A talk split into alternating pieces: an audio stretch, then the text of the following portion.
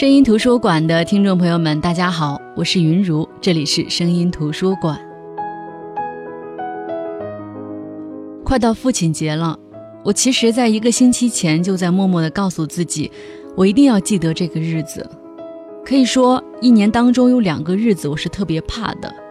并不是说日子本身可怕，而是说我特别怕自己错过或者说忘记。一个是爸爸的生日，另外一个呢就是父亲节。我爸爸呢是一个比较内向的人，很传统的中国男人的形象。他比较不会表达爱。以前我上大学的时候，相对来说时间上还是有空闲的，我会经常打电话回家，但是我很少主动给爸爸打，因为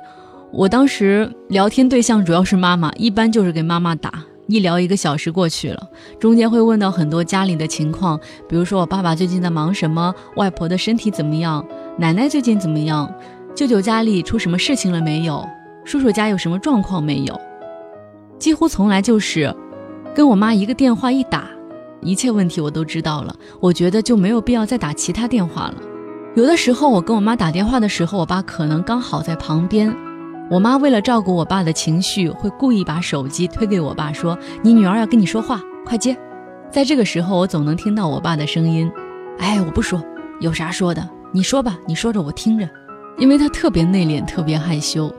而现在我工作特别忙，连跟我妈打电话都抽不出时间了，更别提我爸了。我妈有一次跟我说，只要我一星期没有打电话回家，我爸每天下班回家问的第一句话就是：“女儿今天打电话了吗？”那像现在有时候我打电话回家，我爸可能会抢先一步去接电话，主要是为了第一时间听见我的声音。我这么一个异常敏感的人，怎么可能察觉不到我爸的变化呢？当年他正值壮年，工作那么繁忙，只要我一切顺利，他就会安心。现在呢，他的年纪已经介于知天命和耳顺之间，又退居闲职，所以说儿女就成了他心头最大的牵挂。曾经有一度，我不理解为什么他越来越粘人。后来我才知道，原来我长大了，他逐渐老了，他的心灵会变得脆弱，而我会越来越坚强。当我不理解他的时候，他可能会感到委屈，但是一个历经岁月磨砺的男人，如何能把这种委屈表现出来呢？他能表现的就是一声叹气，唉。接下来呢，就是长久的落寞。怕他委屈，怕他落寞。他的生日我总是会提前准备，即使我回不去，我的礼物也会及时送到，电话会及时打过去，然后告诉我所有的亲人给我爸打一个电话，祝他生日快乐。由于老一辈的人都是以阴历生日为准的，其实对于现代年轻人来说，记阴历的日子还是特别不好记的。我爸就觉得我能记得他生日很不容易，其实他不知道。我每次都特别紧张，每一年都是年初的时候提前把这一年当中重要的日子标出来，设置手机提示，尤其是他的生日，提前一个星期提醒一次，提前三天再提醒我一次，当天早上再提醒我一次。所以像他的生日，像父亲节这种对他来说特别重要的日子，每次我都能感觉到他在这样的日子接到我的电话时的异常兴奋，我能想象他的嘴角咧开到什么程度。当然，我不知道有多少人跟我一样。在我看来，男人越老就越敏感、越脆弱，远不如女人来的坚强。女人可能只要度过了这种更年期之后，她们的心灵相对来说不如男人那么容易脆弱。这也就提示我们：当你的爸爸已经逐渐衰老，请记得多一点耐心，多一点理解，多一点关注。那在这里说了这么长时间，我和我的爸爸。其实呢，第一是为了想引起大家的共鸣，第二呢，就是为了引出我今天要分享的这本书。父亲节来临之际呢，想跟大家分享我最喜欢的乡土作家阎连科的《我与父辈》这本书。更多节目内容可以关注公众号“声音图书馆”。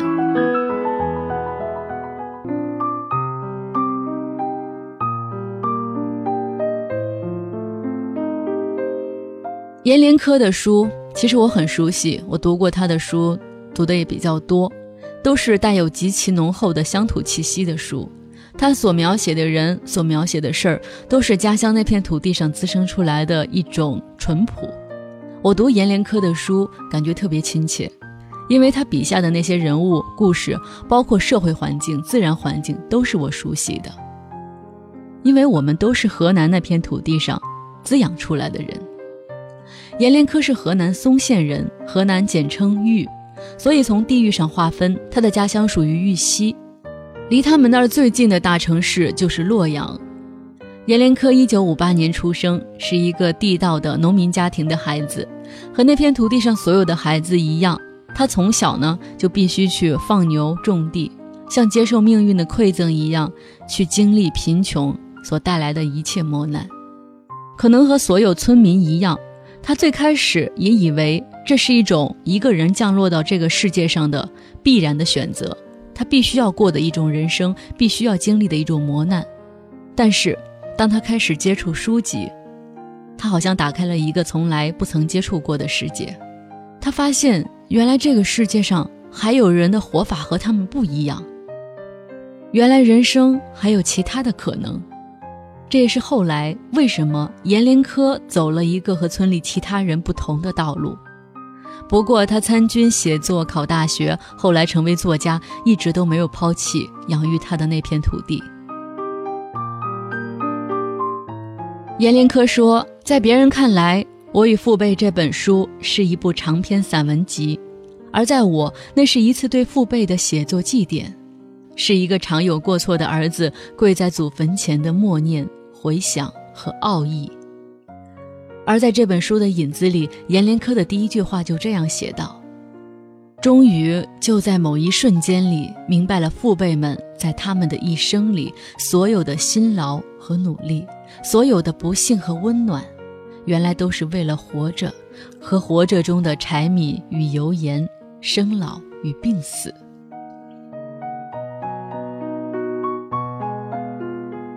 阎连科在这本书里所提到的父辈。我觉得从某种意义上可以泛指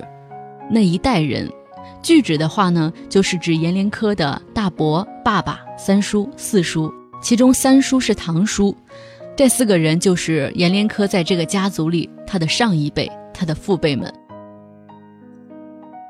而在我与父辈这本散文集里，阎连科从自己的童年开始写起，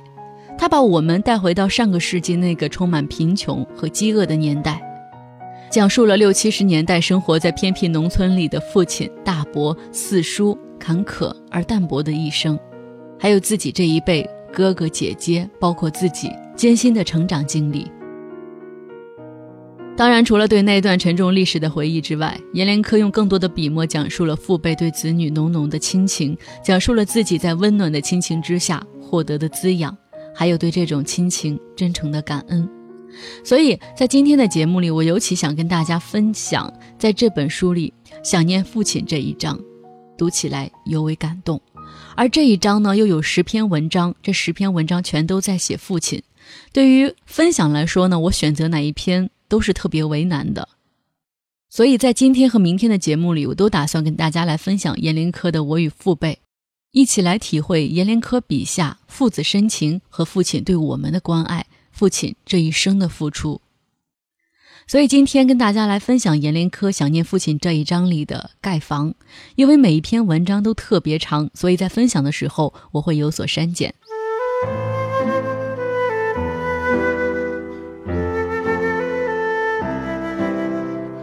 没有谁能想到父亲会下世的那么极快，母亲、姐姐、哥哥及左邻右舍，谁都觉得。他走得早了，早得多了，让他的子女们无法接受。但是父亲，他似乎自得了那病的第一天起，就明白了一个道理，那就是对于正常的人，死亡是站在你人生的前方某处，在等着你一日日、一步步向他走近。待你到了他的面前，他能够伸手及你，他才会伸手携你而去。但对于一个病人，那就不仅是你一日日一步步向死亡走去，而是死亡也从你的对面一日日一步步地向你跑来。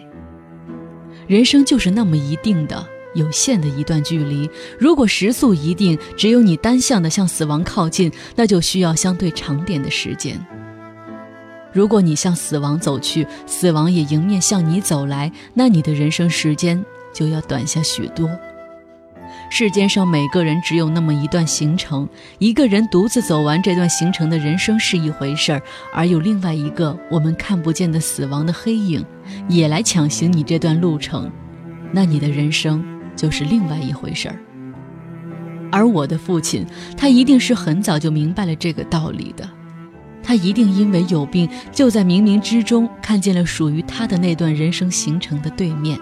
也正有一个暗影。向他走来，所以他作为一个农民，一个父亲，就特别急需把他认为一个农民父亲应该在人世所尽之责，无遗无憾地尽力完毕和结束。那么，一个身为农民的父亲，他活在世上，到底应该做完一些什么事情呢？尽到一些什么职责呢？这一点，父亲和所有北方的农民一样，和所有北方的男人一样，和他周围所有做了父亲却最远的行程是到几十里外的县城，倘若能到百里之外的洛阳，就是人生大事，就是生命的一次远足的农民一样。他们自做了父亲那一日一时的开始，就刻骨铭心的懂得，他们最大最庄严的职责，就是要给儿子盖几间房子，要给女儿准备一套陪嫁。要目睹着儿女们婚配成家、有志立业，这几乎是所有农民父亲的人生目的，甚或是唯一的目的。我想，因为有病，父亲对这一目的就看得更为明晰、更为强烈、更为简洁。那就是在父亲生前，他以为他需要做完的许多事情当中，最为急迫的就是儿女们的婚姻。而理想的婚姻又似乎是建立在房子的基础之上的，似乎谁家有好的房舍，谁家的儿女就可能具备理想婚姻的基础。房子是一个农民家庭富足的标志和象征，甚至在一方村落里，好的房屋也是一个家庭社会地位的象征。父亲和所有农民一样，明白这一点，就几乎把他一生的全部精力和财力都集中在了要为子女们盖下几间瓦房上。盖几间瓦房，变成了父亲人生的目的，也变成了他生命当中的希冀。现在，我已经记不得我家最早竖起在村落的三间土瓦房是如何盖将起来的。只记得那三间瓦房的四面都是土墙，然而在临靠路边的一面山墙上，却裱砌了从山坡田野一日一日挑回来的黄色的浆石，其余三面墙壁都泥了一层由麦糠掺和的黄泥。春天来时，那三面墙上长有许多瘦弱的麦芽。记得那半圆的小瓦在房坡上一行一行。你在任何角度去看，都会发现一个个瓦楞组成的一排排的人字儿，像无数对凝在天空不动的雁阵。记得当时所有路过我家门前的行人，无论男女老幼，都要立下脚步，端详一阵那三间瓦屋，像懂行的庄稼把式，在几年前路过我父亲翻捡扩大过的自留地一样，在他们脸上都一律挂着惊羡的神色和默语的称颂。我还记得搬进那瓦屋之后，母亲不止一次的面带笑容给我们姐弟叙说，盖房前父亲和他如何到二百里外的深山老林去把那一根根杂木园子从有着野狼出没的山沟扛到路边。记得母亲至今还不断的挂在嘴上，说盖起房子那一年春节，家里没有一粒小麦，没有半把面粉，是借了人家一碗乌麦面粉，让我们兄弟姐妹四个每人吃了半碗饺子。而父亲和他，则一个饺子都没吃。这就是房子留给我们的最初记忆。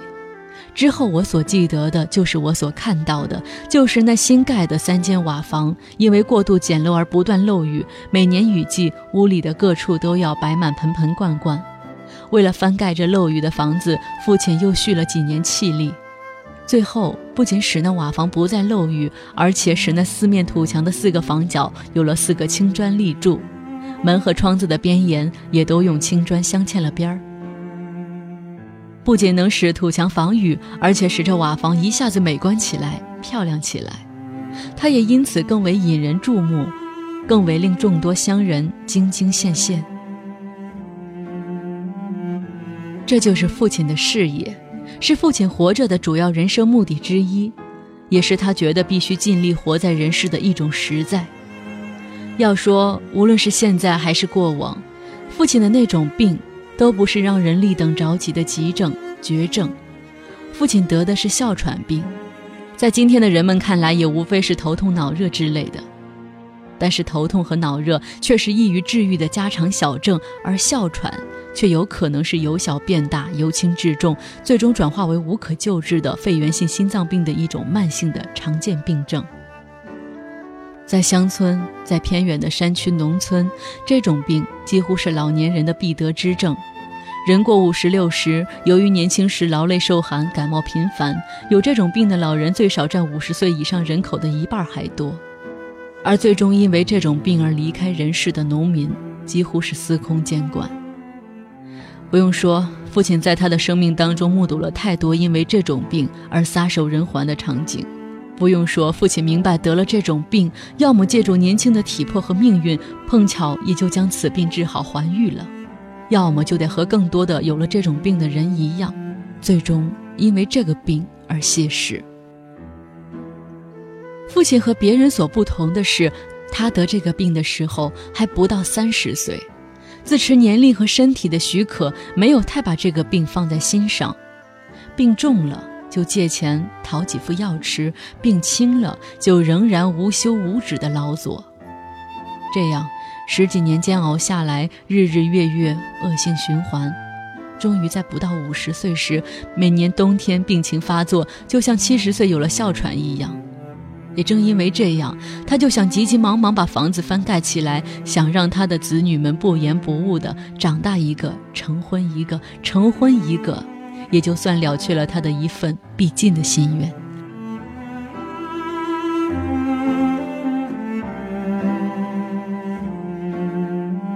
我们兄弟姐妹四个的婚姻，在那时左邻右舍的目光当中，从订婚到成家，他们都认为比较顺利。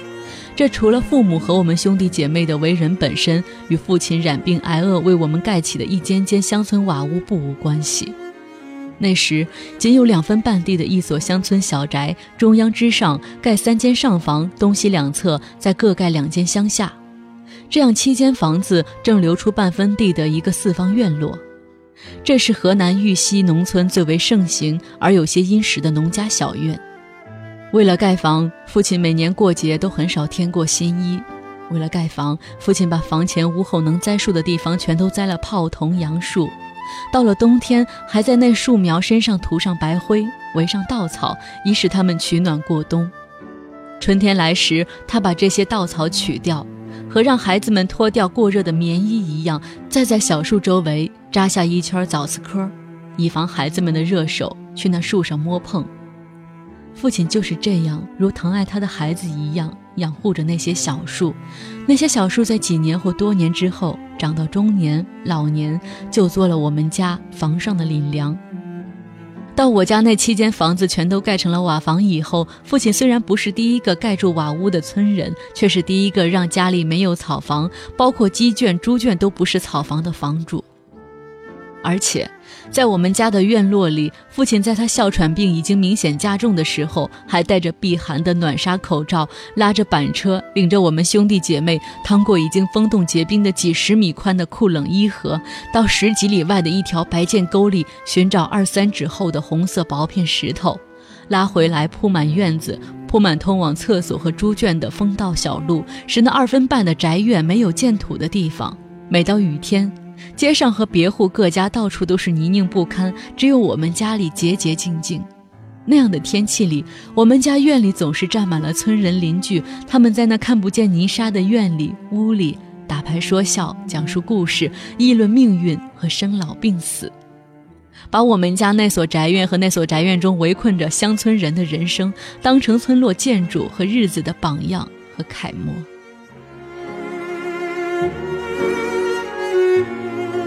事实上，那所宅院和宅院中的日子，的确在那片村落和方圆多少里的村落当中，都有着被夸大的影响和荣誉，对许多农民的日子起着一种引导的督促。可是，只有为数不多的有着血缘关系的亲人们，方才知道父亲为了这些付出了他的健康，也付出了他许多的生寿。记得最后盖我家东边那两间乡下时，父亲领着我们破冰过河去山沟里拉做地基的石头，因为车子装得太满，返回时车子陷在伊河当中，我们姐弟全都高卷着裤腿站在冰河当中，用力的猛推。不仅没能把车子推动半步，反而每个人的手脸都冻得乌青，腿和脚在水中哆嗦得不能自已。这时候，父亲回过身子，从车辕间出来，把我们姐弟从水中扶到岸上，用棉衣包着我们各自的腿脚。他自己又返回水中，同哥哥一道从车上卸着一二百斤重的石头，一块块用肩膀扛到岸边，直到车子上的石头还剩一半之多。才又独自从冰河当中把车子拉上岸来。父亲从水中出来的时候，他脖子里青筋薄露，满头大汗，手上、肩上、腿上和几乎所有衣服的每个部位，都挂着水和冰凌块。我们慌忙去岸边接着父亲和那车石头，待他把车子拉到岸上的一块干处，我们才都发现父亲因为哮喘。呼吸困难，脸被憋成了青色，额门上的汗都是憋出来的。见父亲脸色青胀，咳嗽不止，姐姐赶忙不停地去父亲的后背上捶着。过了很久，捶了很久，待父亲缓过那艰难的呼吸，哥哥也抱着一块水淋淋的石头，最后从冰河里出来。他把那石头放在车上，望着父亲的脸色说：“爸，不一定非要盖这两间房子，不能为了房子不要命啊。”父亲并没有马上说话，他瞟了一眼哥哥，又望望我们，最后把目光投向荒凉空无的远处，好像想了一会儿，悟透并拿定了什么主意，才扭回头来对着他的孩子们说：“得趁着我这哮喘不算太严重，还能干动活儿，就麻利的把房子给盖起来。要不过几年我病重了，干不动了，又没把房子给你们盖起来。”我活着的时候也没看着你们一个个成家，那我死了就更对不起你们了。那时候也真的是亏了我这一世人生。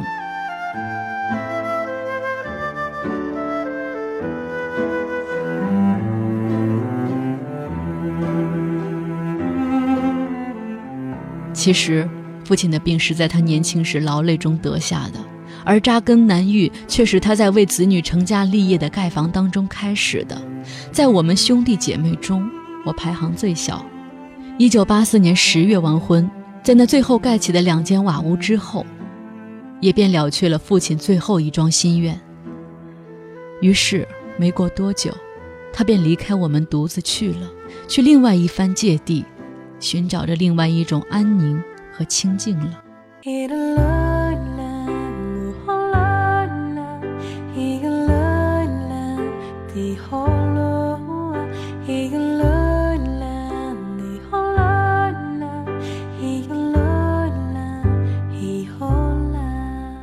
好的，这就是今天声音图书馆的全部内容。今天借由即将到来的父亲节，跟大家分享的是我国著名的作家阎连科的长篇散文集《我与父辈》。其实，在我接触文学开始，我就一直很喜欢读阎连科的作品。我发现，无论什么时候他写作、他演讲、他接受采访，他的根基、他的谈论、他的思想，一直都没有离开那片中原故土。他对于那片土地的执着，对于生活的咀嚼体味，都让我对他的下一本书有了更大的期待。农民活在这一世上，更多的是跟庄稼地打交道。我们或许认为他们没有文化，但是人活一世，无论如何都能悟出这人世当中的道理。有时候，农民说的话虽然直白，但是却是最富有哲理的话。就像这本书里，阎连科的大伯曾经说过一句话，在最后跟大家分享一下。这样的一位农民在说死亡的时候，他说：“你年轻活着时要好好和生活相处，到你年老、疾病和孤独降临时，你一定要和死亡好好相处。别忘了，死亡其实每时每刻都如影随形地跟着你；也别忘了，每天都记住，死亡每时每刻都和你在一起。这样，活一辈子，你就不惧怕未来了。那这就是今天的声音图书馆。明天我们会接着分享《我与父辈》这本书。我们明天再见，各位晚安。